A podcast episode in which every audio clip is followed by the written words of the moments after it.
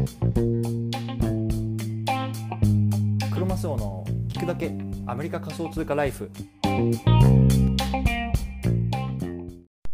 皆さんおはようございます。アメリカ西海岸在住のクロマスオです。今日は9月30日ですね。木曜日の朝です。皆さんいかがお過ごしでしょうか？今日も聞くだけ仮想通貨ライフやっていきたいと思います。よろしくお願いいたします。今日のテーマなんですけれども今日は Twitter の新機能 NFT の認証機能とは僕らの生活への3つの影響。こういうのねテーマで話していきたいなと思います。今回の対象のリスナーさんは Twitter の新機能の NFT の認証機能って一体何なの？っていうこととかあとはねこういうことによってどんな風にね僕らの生活に影響してくるのかなっていうのがね疑問の方向けのねあの内容になっています。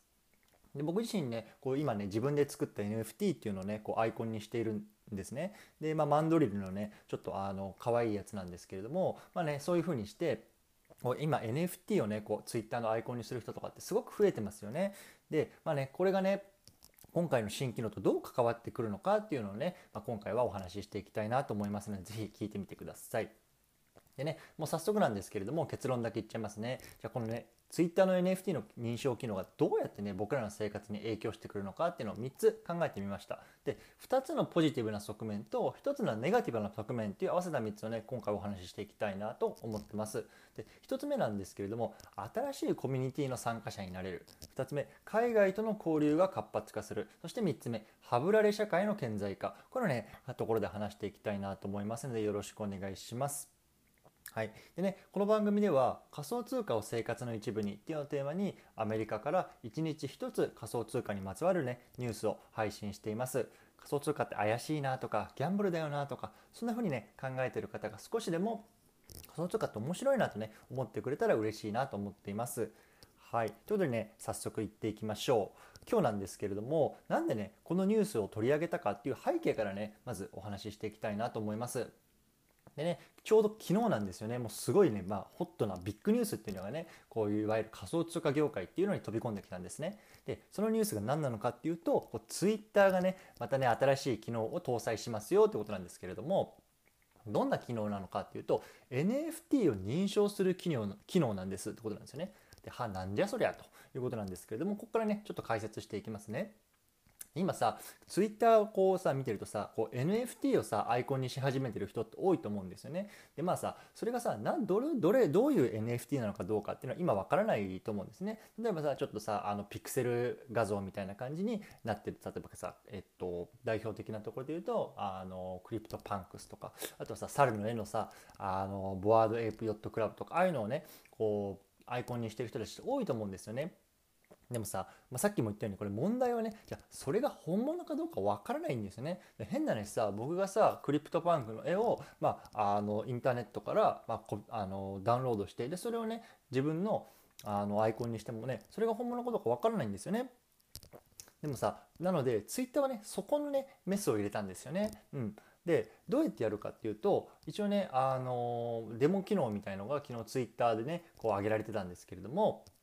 自分のねあの画像をクリックするんですよね。でそこにね NFT を選択っていうのねあの欄が出てきてそれを選択すると。でそこにねあのクリックするとこう自分のね NFT が入ってるウォレットとね接続することができるんですよね。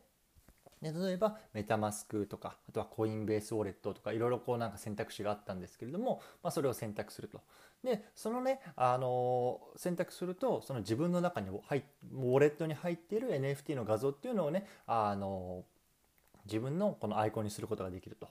でその自分の、えっとアイコンを NFT にしたらそのウォレットあのなんか、ま、マークがつくんですよね。でそのマークがついてるとこれは正真正銘僕のものですっていうようなねあの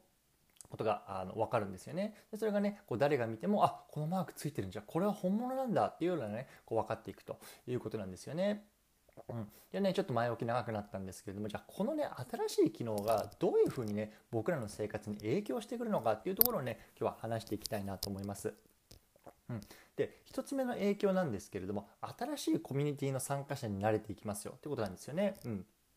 例えばさあのある NFT がさあの画像にしててさあそれ僕も持ってるよ私も持ってるよとかさそういうふうにさあのどんどん新しいコミュニティ持ってる人だけのコミュニティっていうのができていくと思うんですよね。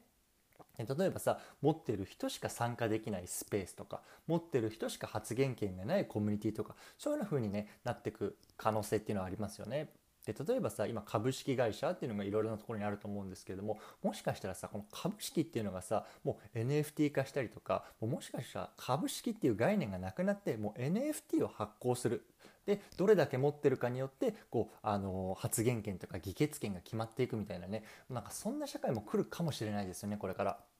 そんな風にね僕は思っています。はい。ということであのこれが1つ目。こう新しいコミュニティの参加者になれるっていうところですね。ここから2つ目3つ目いっていきたいと思うんですけれどもここでねチャプター区切りたいと思います。はい、ここから2つ目なんですけれども2つ目は海外との交流が活発化するんじゃないの？っていうところですね。でまあ、NFT ってボーダーレスなんですよね。ボーダーレスっていわゆる国境がないってことなんですよね。うん、で例えばさなんだろう昔の例で言うとさあのポケモンカードとかあったと思うんですけどもポケモンカードって日本では日本語版があってで、まあ、アメリカでは英語版があってそこってさ実際さ、まああのリリンクしないわけですよねで日本では日本語版アメリカでは英語版みたいな感じになってると思うんですけど NFT ってもう世界共通の,、まあ、あのアートなわけですよアートとか、まあ、あのトークンなわけですよね。でさ例えばさ自分がさ CryptoPunks のさあの画像をアイコンにしてると「えお前も CryptoPunks 持ってんの？ナイスガイじゃん」みたいなねこうメッセージとかあのコミュニケーションが例えばねあの遠く離れたドイツから来たりとかイギリスから来たりとかはたまたね中国から来たりとか、まあ、そんなコミュニケーションにどんどんなっていくと思うんですよね今まで以上に。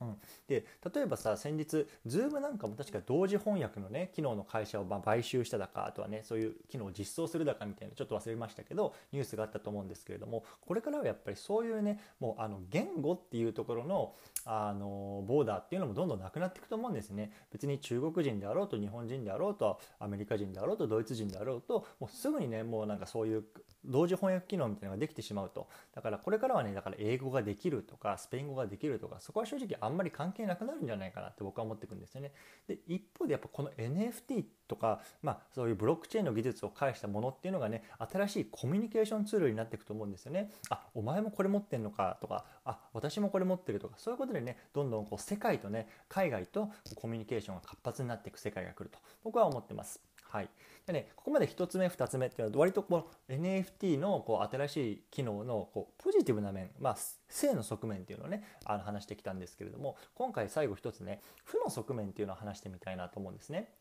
でそれが何なのかっていうと、まあ、ハブられ社会の顕在化ということで、まあ、ちょっとこれ僕がね名前を付けたハブられるっていわゆる、まあ、あの仲間外れにされるってことですよね。逆にこれさ言うとその N、この NFT を持ってないから例えば参加できないとか何々できないとかっていうのがどんどん顕著になってきちゃうんじゃないかなと思うんですよね。で特にこれって結構その若者例えば小学生中学生高校生とかそういうところでねこう顕著になっていくんじゃないの？と思うんですよね。例えばさあの僕が昔の頃なんかはあのゲームボーイとかさなんか任天堂64とかそういうゲームがあったと思うんですけれどもそのゲームを持ってないからこうその仲間の話の中に入れないとかさよくあったわけですよね例えばポケモンカード持ってないからあの一緒に遊べないとかさ遊戯王カード持ってないからあの一緒になんか、ね、あの遊べないとかそういうのがあったわけですよね。で今後は例えば〇〇の NFT を持ってないからとかさあ何々できないとかそういうのね社会が来ちゃうんじゃないのと思うんですよね。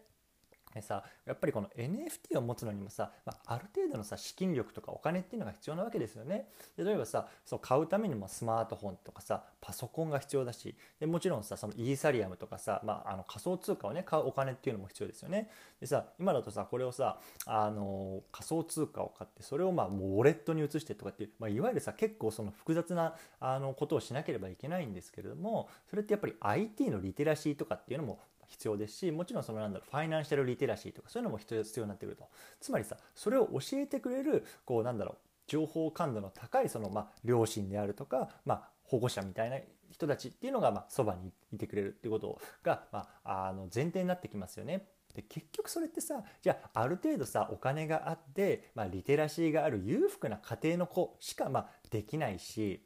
そういう子ほどねこうさらに豊かになっていくっていう、まあ、これによってねこの NFT のこの発展によってこう資本主義社会っていうのがねこうどんどんどんどんねあの加速していくんじゃないかなって僕は思ってるんですよね。なのでこれまあ一応負の側面として結構ね厳しい現実って待ってんじゃないのって僕は思うんですよね。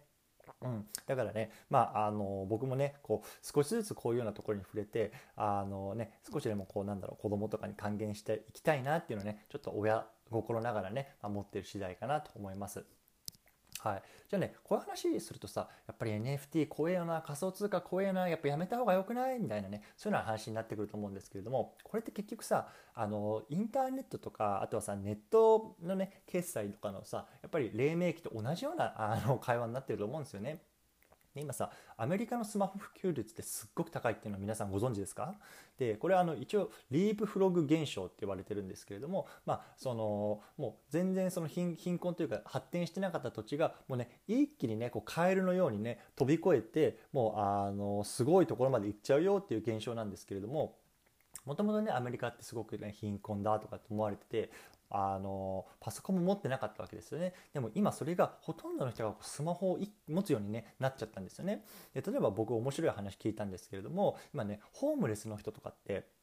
もうもうスマホを持ってるらしいんですよね。で昔ならさ例えばさホームレスの人は道端にいてさあのお金恵んでくださいみたいな感じでこうさ人がさ、まあ、コインとかあとはさ紙幣とかっていうのをこうなんかさ缶とか瓶に入れていくわけですよね。でも今ホームレスの人はこうスマホを持ってここにお金を送金してくださいって待ってるらしいんですよね。それぐらい今アメリカでのスマホ普及率はあのすごいものになってると。でこれねつまり NFT も結局はもうあの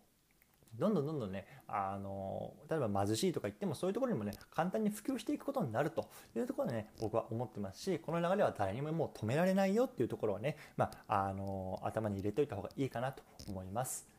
はい。ということでね、今日はこういうふうに話してきたんですけれども、最後まとめてみたいと思います。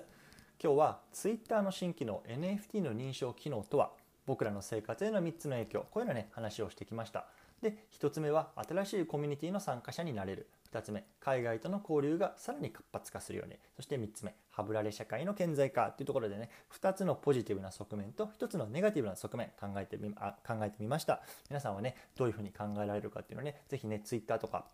あとはねコメント欄とかにもね残していただけるといいなと嬉しいなと思いますのでよろしくお願いします。